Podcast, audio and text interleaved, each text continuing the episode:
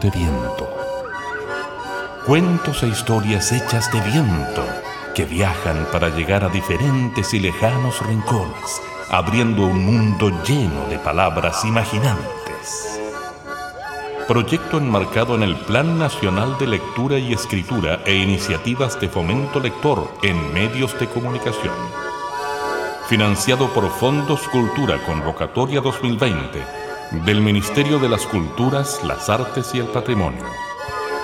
Conducción y producción, Sandra Aravena, María José Camos y Vivian Moya.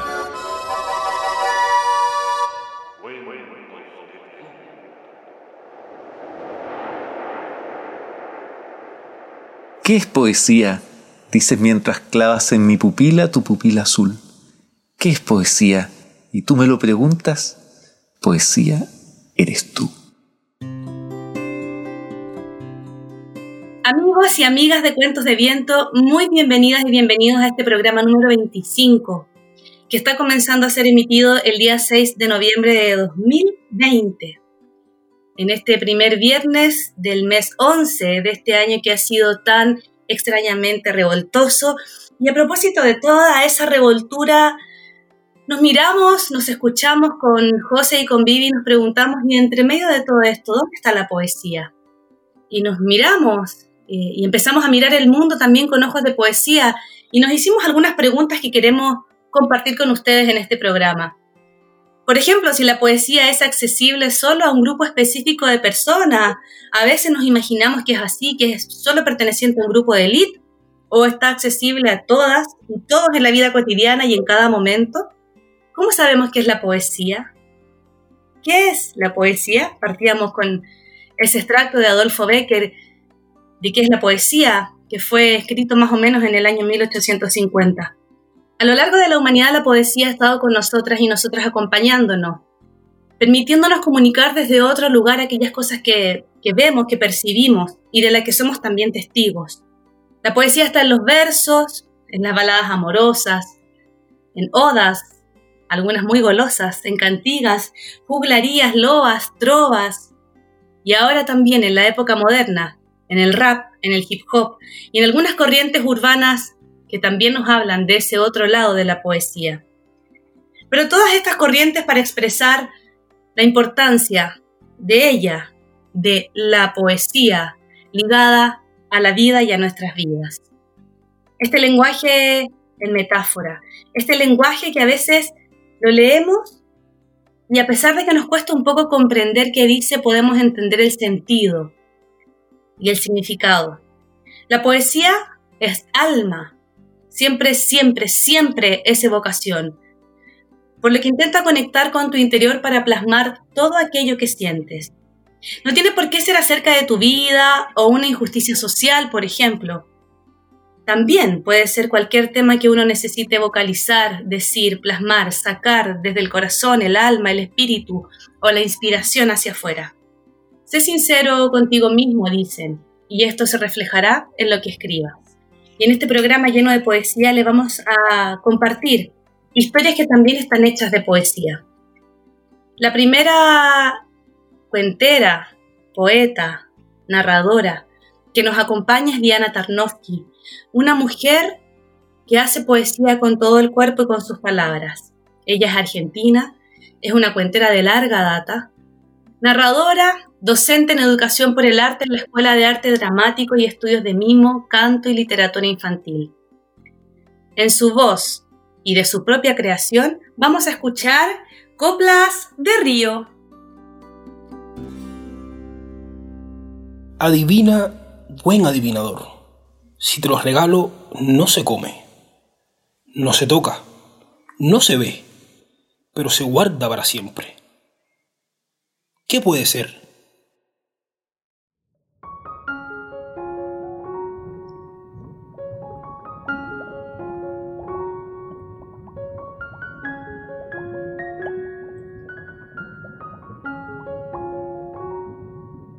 Amanece en el río. La quietud es una barca, el sol único abrigo, la piel del mundo descalza. Cuando viajo en mi bote, me gusta escuchar al río. Me cuenta historias con peces y misterios escondidos.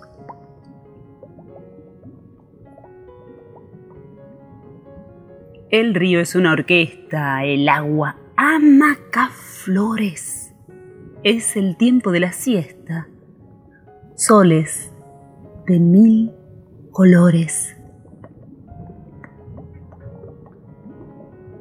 Atardece en el río. Los juncos bailan y cantan. Serpentea naranja el sonido. La noche titila y avanza. En noches de luna llena, navegamos por el río. Canto de piedras mojadas dibuja nuestro camino.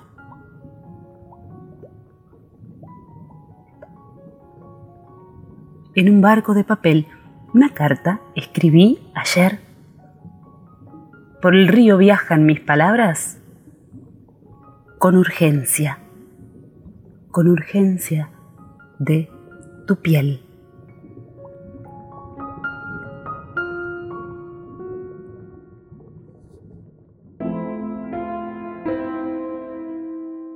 Vivi, yo sé que has tenido un recorrido en tu vida bastante cercano a la poesía. Cuéntanos qué te pasa con estos temas tan profundos. Me quedé pensando en algo que comentaste respecto de la cercanía con la poesía. Y efectivamente los poemas inicialmente estuvieron ligados a círculos cultos o letrados. Obvio porque eran los que escribían. Y de eso es lo que hay registro. Sin embargo, tiene más relación con la sensibilidad y hay cosas de las que no hay registro porque esas personas que crearon los primeros poemas, por ejemplo, no tenían acceso a la escritura, pero tenían la sensibilidad para expresar eh, de esta manera bella lo que querían. Dos ejemplos. Los sumerios, que eran de los primeros pueblos que hay registros escritos, eran extraordinariamente crueles. Pero también muchos tenían una sensibilidad exquisita y escribían poemas y también hacían, por ejemplo, para las mujeres aros de oro llenos de múltiples campánulas. Si ustedes piensan, para la época que estamos hablando, dos cosas que parecían como reservadas a una élite. Claro, eran los que tenían acceso a eso. Y ellos eran capaces de diezmar pueblos enteros, por ejemplo, y esclavizarlos. Tenemos en la otra punta, eh, en las zonas rurales, por ejemplo, personas que habitan los versos. Las payas, que es para nosotros lo más cercano, que no están destinadas a los registros. En Chile además tenemos diversidad de estilos de poesías y poetas. Sabrosuras para todos los gustos. Neruda, Mistral, Parra, de Roca, tan diversos. Y para mi gusto, algo que ha surgido en los últimos años y que es una maravilla, el rap. La musicalización, por ejemplo, que rompe la regularidad del ritmo y rompe la entonación de las palabras y está expresado fundamentalmente por los jóvenes eh, en un discurso que no espera entrar al sistema y está ahí presente. Yo lo encuentro precioso. Y a propósito de poetas y poemas, le preguntamos a una mujer que escribe poesía. La pregunta no es fácil, pero se la hicimos un poco también para jugar con esto de la poesía.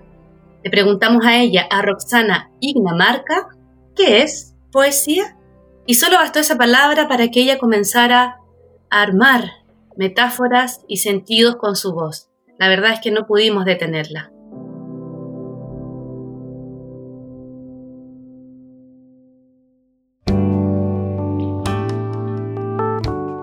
Creo que la poesía es el lenguaje que nos permite expresarnos, eh, manifestar las emociones, recorrerlas. Eh, y a través de esa forma de las emociones uno va descubriendo palabras y esas palabras uno las va resignificando. En el fondo es el texto que permite resignificar las palabras de una forma hermosa desde lo que cada persona puede sentir. Por ejemplo, los niños y las niñas que son tan así como espontáneos, hablan poéticamente o hacen preguntas sin cuestionárselas. Entonces a ellos les fluye, lo van preguntando, ven poesía en las cosas más simples.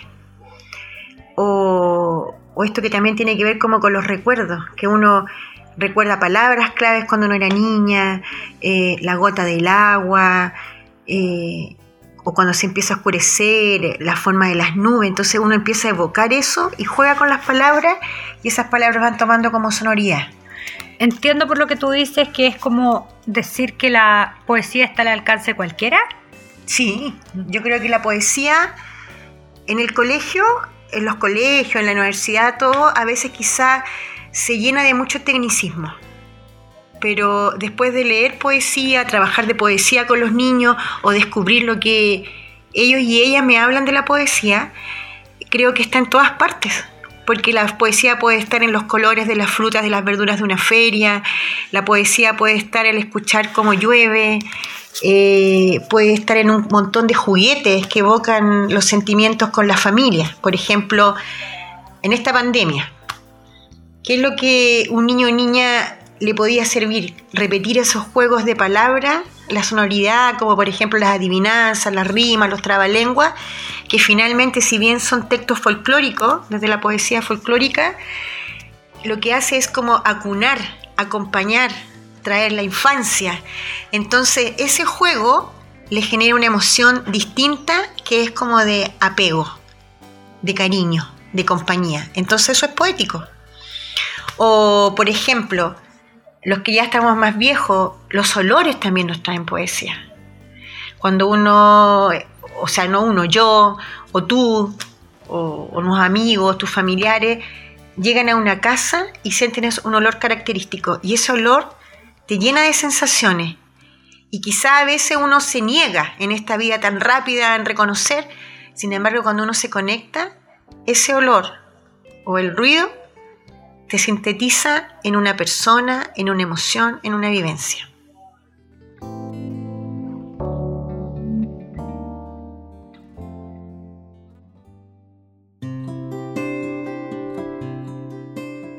Y agradeciendo la generosidad y la profundidad de estas reflexiones de, de Roxana, les vamos a dejar con la segunda historia de este programa. Él es Sergio Martínez, un cuentero de la ciudad de Mendoza, gestor cultural y que ha seguido, a pesar de la pandemia, desarrollando el oficio a través de distintas plataformas. Es un formador también y director de algunos encuentros internacionales. Desde Mendoza nos llega La invitada, este cuento en verso que también es creación y la misma voz de Sergio Martínez. Cuentos al viento, que cada historia se te quede adentro.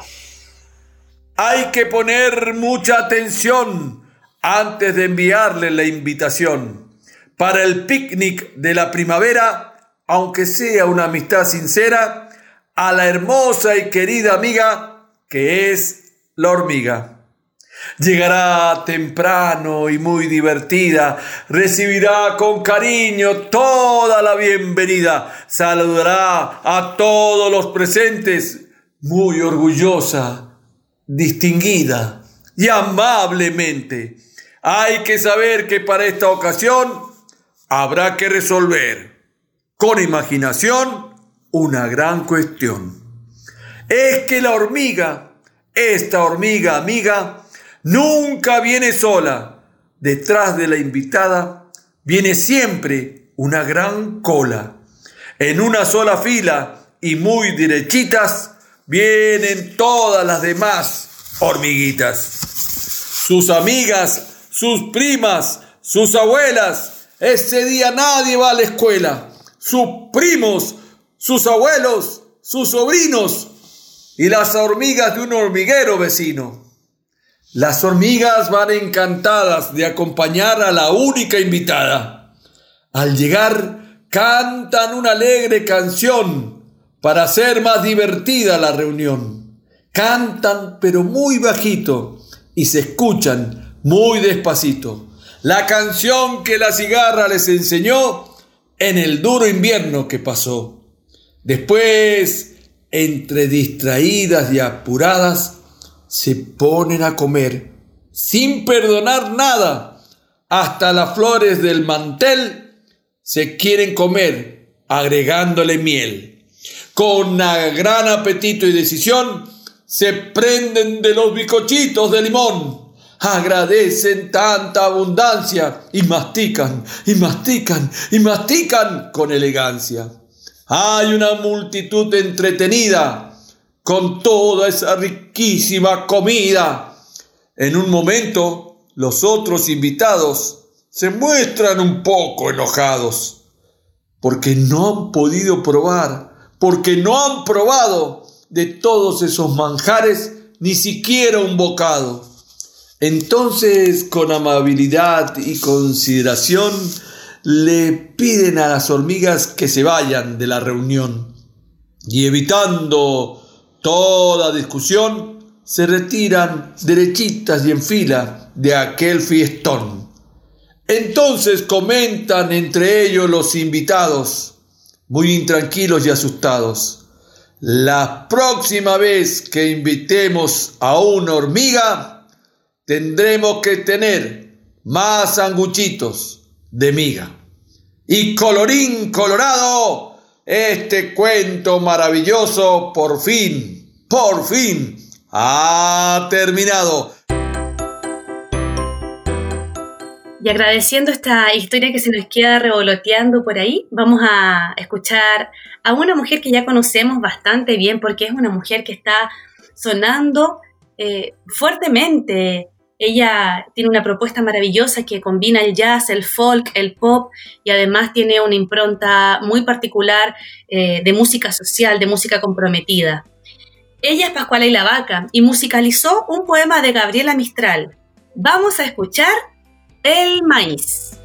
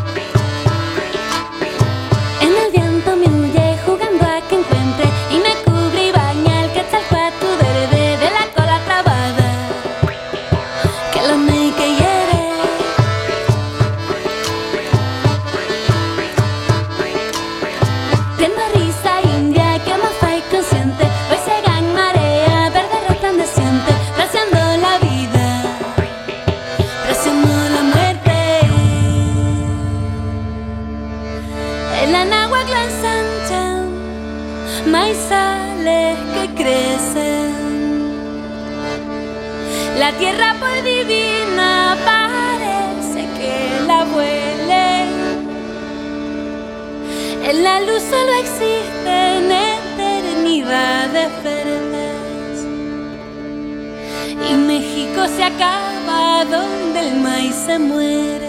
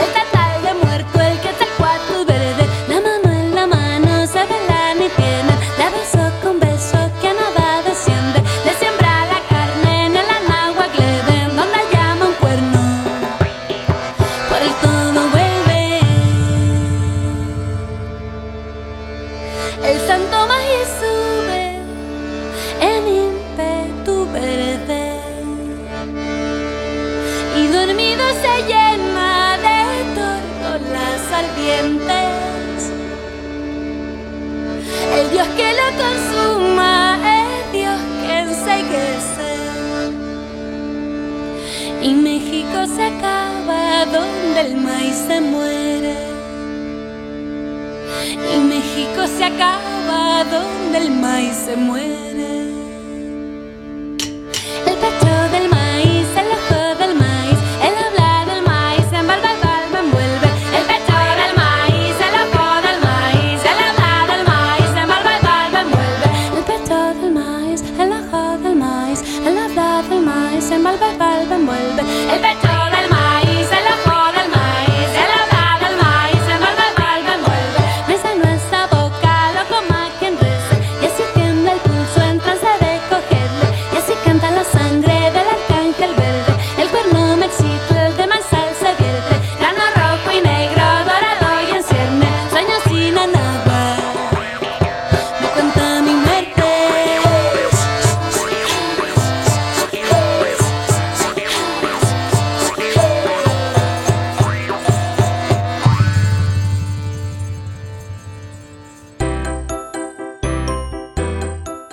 les vamos a dejar la reflexión.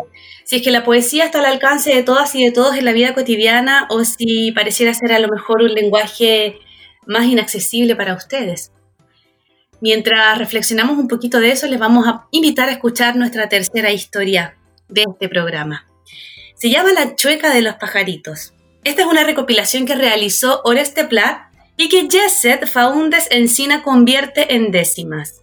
Ella es actriz, escritora investigadora de la tradición popular, amante de las manifestaciones populares. Su relación con la poesía nace en la escuela aprendiendo de la métrica, de la ley del acento octosílabo. Cuenta que tuvo siempre facilidad pero nunca mucho estímulo. Su gran referente y maestra ha sido la Violeta Parra y en su metodología y poética como estilo de vida. Así que sin más, apaguemos el mundo y escuchemos esta historia. Esta era una vez que yo sabía un cuento, pero se me quedó adentro y no me acuerdo. A ver si me sale, aunque sea un fragmento. Hoy día les voy a contar la historia del chincolito, por el placer de cantar historias de pajaritos.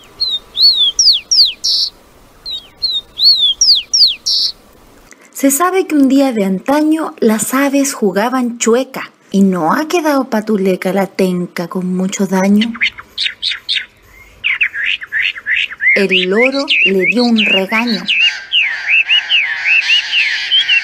El jote se la joteó y el único que atinó a ayudarle sin demora fue el chincol que rememora que su tío era doctor.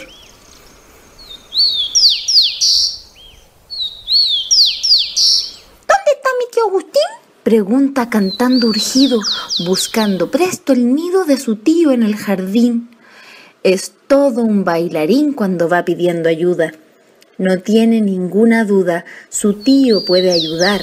A la tenca va a sanar de esa lesión tan aguda.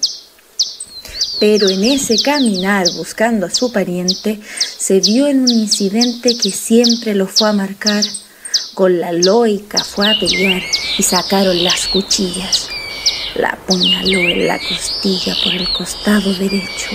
De rojo quedó su pecho y él con daño en las canillas.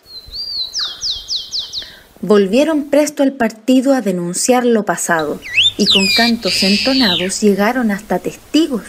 Loica dijo a sus amigos, Con cuchillo fue mientras grita ¡Juraré, juraré, juraré! Un señor de poto gordo al que muchos llaman tordo por lo flaco de sus pies. La torcaza, que es creyente, a Jesús, Jesús, rogaba. Y el partido terminaba con los ánimos calientes. El pequeñ muy indulgente entablilló al chincolito y pidió a los pajaritos nunca más jugar palín, y como todo tiene un fin, los echó de un solo grito.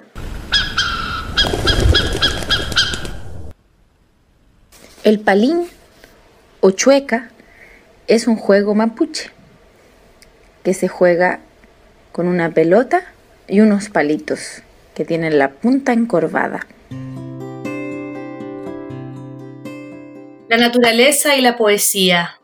José, ¿qué te surge cuando planteamos esta unión?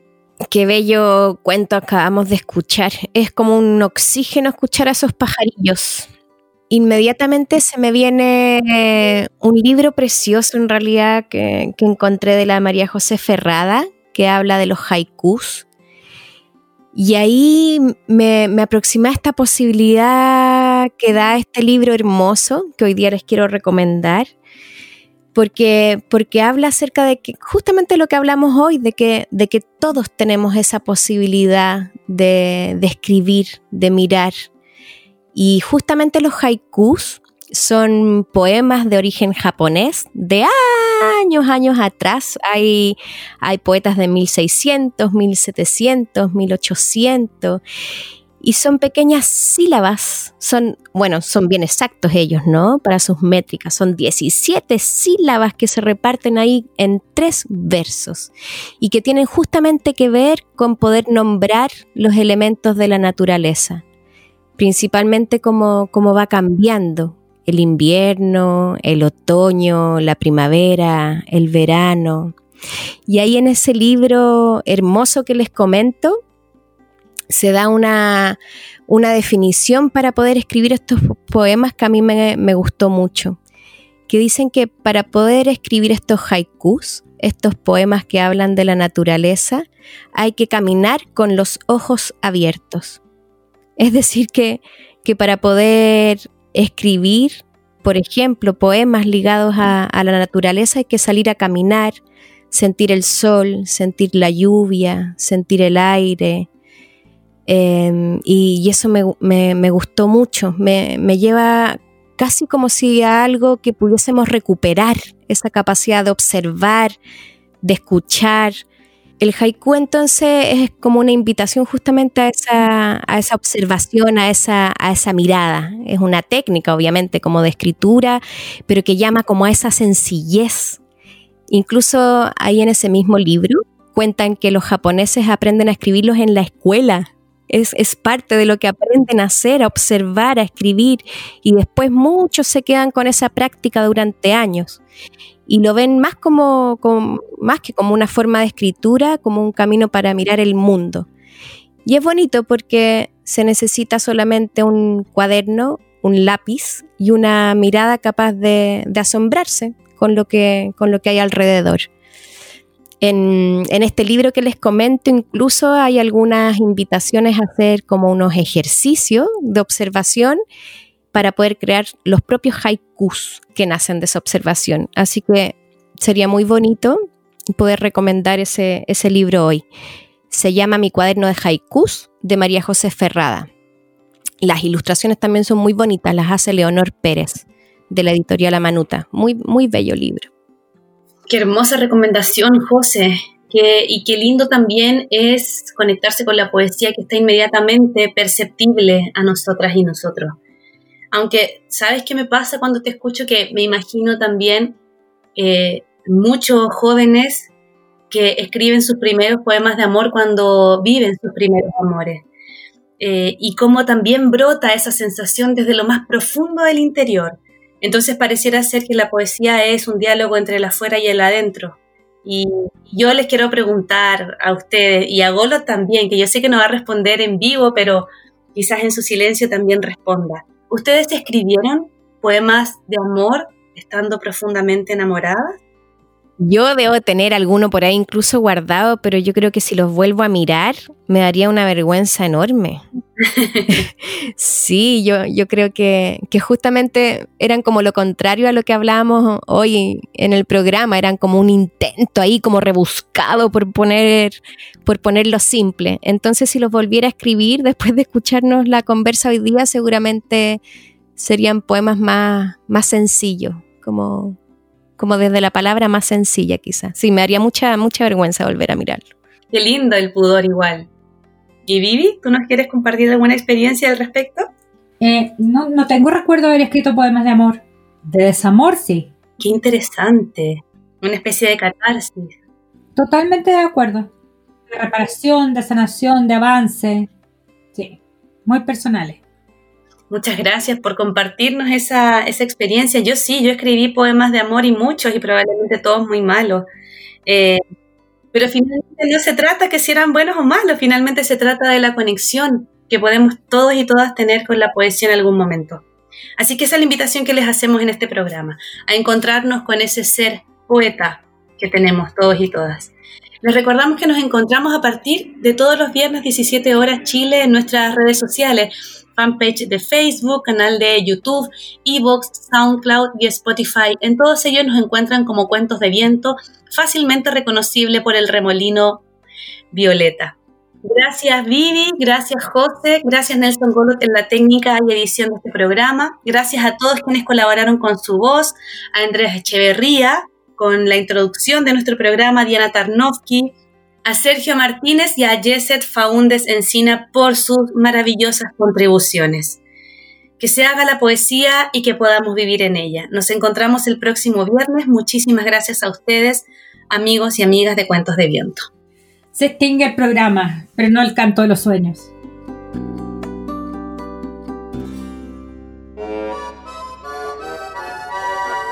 Gracias por acompañarnos en este viaje lleno de historias y palabras. Esperamos que los cuentos de viento encuentren las rutas precisas para poder llegar a ti y así abrir un mundo lleno de palabras mágicas e imaginantes. Juntémonos esta y todas las semanas en alguno de nuestros puntos de encuentro digitales. Cuentos de viento. Que cada historia se te quede adentro. Que cada historia te habite dentro.